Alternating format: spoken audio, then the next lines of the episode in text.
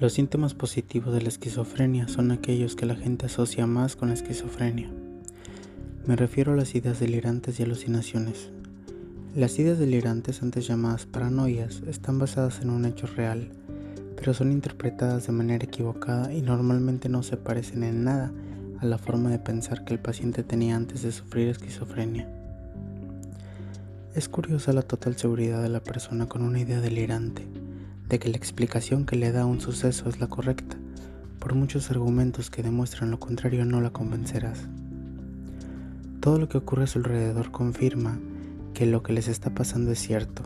Rechazan las opiniones de aquellos que cuestionan sus ideas y se acompañan de quienes le dan la razón.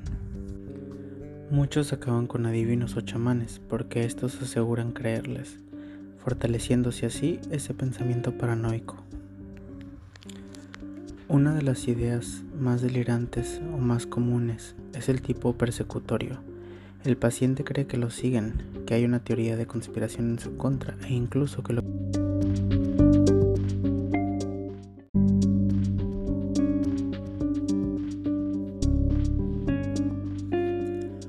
Los síntomas positivos de la esquizofrenia son aquellos que la gente asocia más con la esquizofrenia.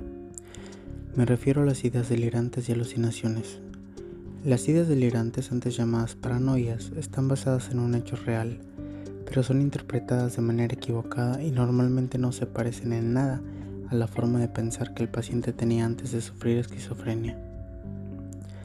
Es curiosa la total seguridad de la persona con una idea delirante, de que la explicación que le da un suceso es la correcta, por muchos argumentos que demuestran lo contrario no la convencerás. Todo lo que ocurre a su alrededor confirma que lo que les está pasando es cierto. Rechazan las opiniones de aquellos que cuestionan sus ideas y se acompañan de quienes le dan la razón. Muchos acaban con adivinos o chamanes porque estos aseguran creerles, fortaleciéndose así ese pensamiento paranoico. Una de las ideas más delirantes o más comunes es el tipo persecutorio.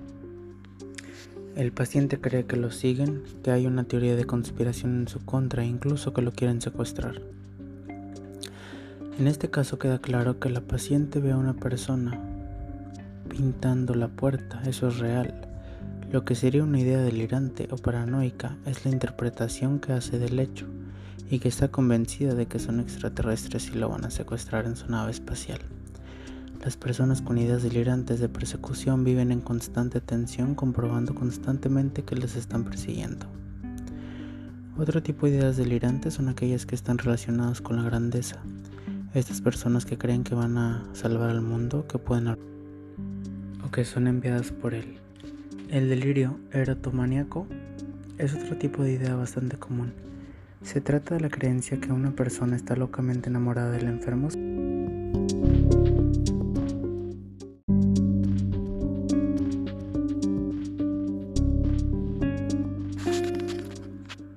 sin tener ninguna relación con él. A veces ese pensamiento puede convertirse en una idea persecutoria, llegando a obsesionarse con que lo siguen todo el tiempo. No todas las personas que tienen ideas delirantes padecen esquizofrenia. Estas también pueden presentarse en otros padecimientos como el trastorno delirante de la personalidad o algunas demencias. Los otros síntomas positivos son las alucinaciones que son un error de nuestros sentidos. Ante una experiencia que no es real, la persona la vive como si fuera completamente verdadera.